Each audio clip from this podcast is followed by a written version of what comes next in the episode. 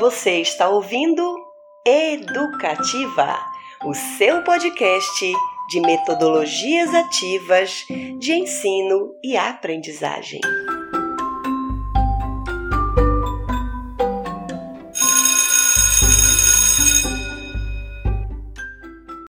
Olá, eu sou Pamela Santos. E eu sou Eliane Lima. Nós somos mestrandas do Programa de Pós-Graduação em Educação em Ciências e Matemática da Unifespa.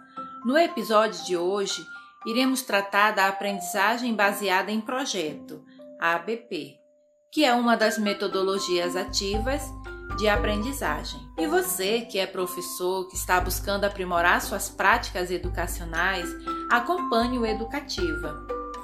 Muito bem, Eliane. Essa metodologia ativa de ensino vem ganhando muito espaço entre os educadores nos últimos tempos.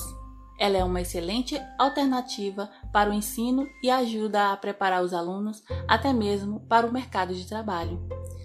A tendência é que os estudantes desenvolvam melhor a capacidade de compreensão dos conteúdos e possam usar essas habilidades para a escola, para a vida pessoal, o pré-vestibular, a faculdade e o trabalho, por exemplo. Pamela, como surgiu a ABP? A ABP teve suas origens em 1900, com o filósofo americano John Dewey, que comprovou a importância de aprender mediante o fazer, valorizando, questionando e contextualizando a capacidade de pensar dos alunos numa forma gradativa de aquisição do conhecimento para resolver situações reais em projetos referentes aos conteúdos das áreas de estudo. Essa metodologia tem como meta o desenvolvimento dos alunos no aspecto físico, emocional e intelectual, por meio de métodos experimentais. Esses princípios também são encontrados no construtivismo e no construcionismo. Eliane, agora define para gente a ABP e as suas vantagens. A ABP é uma metodologia criada para permitir que os alunos desenvolvam habilidades e conhecimentos por meio de um trabalho que envolve estudos, solução de problemas, busca de respostas e realização de pesquisas. A partir daí, os alunos se envolvem com tarefas e desafios para resolver um problema ou desenvolver um projeto, utilizando-se do conceito da criação e gestão de projetos, e desenvolver a aprendizagem de forma ativa participativa e colaborativa, baseado no trabalho coletivo ou individual. Começam a levantar hipóteses, realizar pesquisas e adotar ações práticas até chegar a uma solução ou produto que esteja dentro das especificações e seja satisfatório. Isso mesmo, Eliane. Essa aprendizagem é bem voltada para o envolvimento dos estudantes em problemas do mundo real. Devido à necessidade de usar informações variadas, pode-se dizer que se trata de uma metodologia interdisciplinar, uma vez que dificilmente os problemas e as soluções envolvem questões de uma única natureza. Dessa forma, os alunos precisam usar habilidades, conhecimentos e conteúdos de diversas vertentes acadêmicas para que o trabalho seja bem feito e o projeto concluído com sucesso. Essa metodologia é centrada no aluno. Aqui, o professor deixa de ter o papel detentor de, e fornecedor de conhecimento e passa a atuar mais como um facilitador, fazendo o trabalho de gerente do projeto. Assim, os estudantes conquistam mais autonomia e atuam de forma independente, solicitando a ajuda do profissional somente em casos necessários, como para esclarecer dúvidas, por exemplo.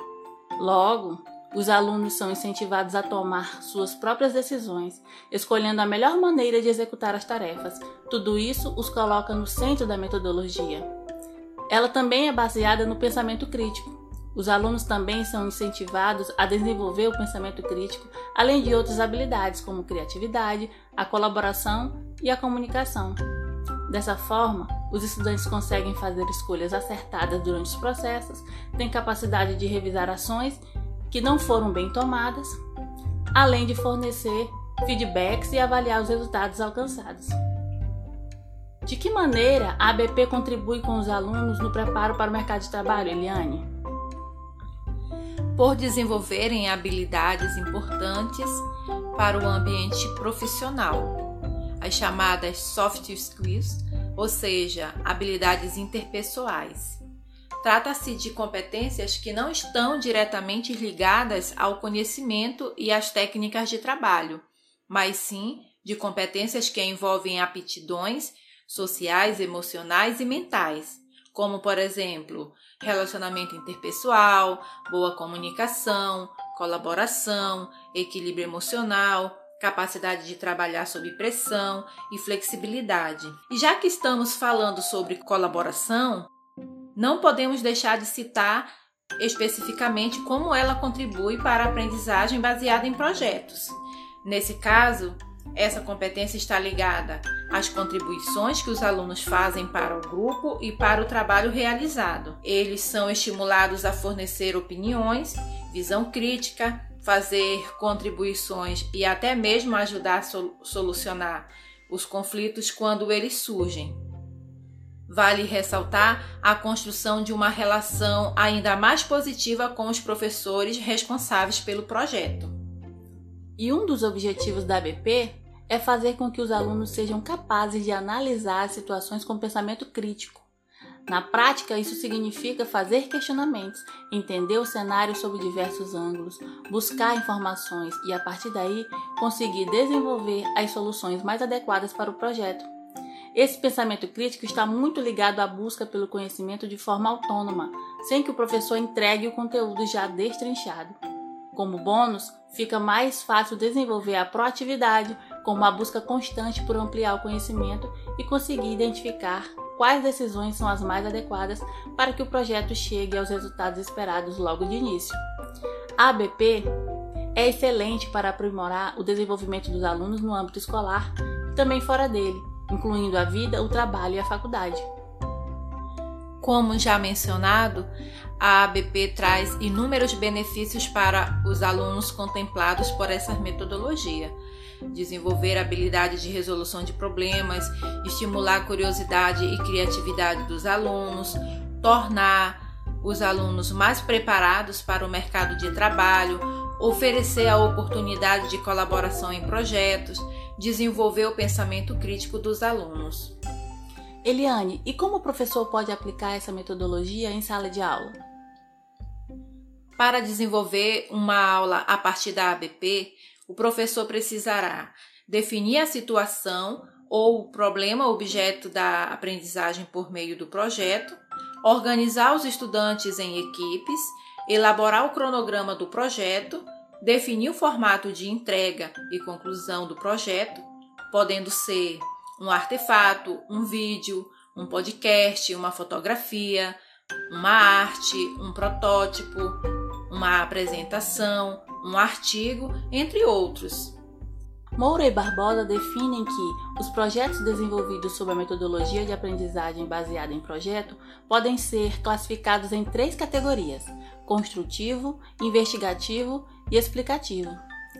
No projeto construtivo, ele tem em vista construir algo novo, criativo, propor uma solução nova para um problema ou situação. Possui a dimensão da inventividade, seja na função, na forma ou no processo. O projeto investigativo destina-se ao desenvolver de pesquisa sobre uma questão ou situação, mediante o emprego do método científico. O projeto didático ou explicativo procura responder questões do tipo: como funciona tal coisa? Para que ela serve? Como ela foi construída? Busca explicar, ilustrar, revelar os princípios científicos do funcionamento dos objetos, mecanismos e sistemas. Moran diferencia os principais modelos de projetos. Exercício projeto quando o projeto é aplicado no âmbito de uma única disciplina Componente projeto: quando o projeto é desenvolvido de modo independente das disciplinas, apresentando-se como uma atividade acadêmica não articulada com nenhuma disciplina específica. Abordagem projeto: quando o projeto apresenta-se como uma atividade interdisciplinar, ou seja, com elo entre duas ou mais disciplinas. Currículo projeto quando não mais é possível identificar uma estrutura formada por disciplina, pois todas elas se dissolvem e seus conteúdos passam a estar a serviço do projeto e vice-versa. E há enfoques diferentes na aprendizagem por projetos. Projetos escolhidos por docentes e por estudantes. No primeiro caso, o planejamento é feito pelo docente que escolhe o desafio, o nível de complexidade do roteiro de atividades, o prazo e a forma de entrega, o produto. Essa proposta pode ser negociada com os estudantes, mas é o professor que decide. Buck especifica os atributos dos projetos efetivos. Quais são eles?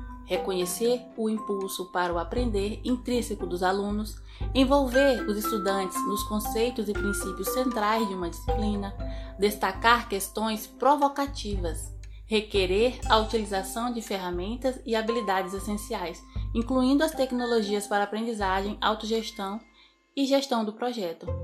Especificar produtos que resolvem problemas, incluir múltiplos produtos que permitem feedback, utilizar avaliações baseadas em desempenho e estimular alguma forma de cooperação.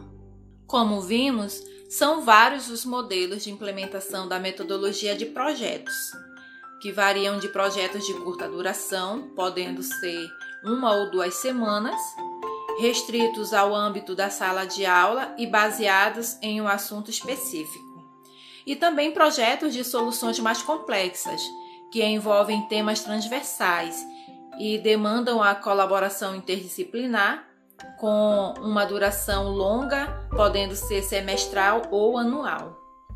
E na metodologia ABP, o professor pode avaliar o aluno utilizando a avaliação somativa e formativa, de acordo com o desempenho dos alunos durante o desenvolvimento e a entrega do projeto. Você ouviu Educativa, o seu podcast de metodologias ativas. Até o nosso próximo encontro. Tchau!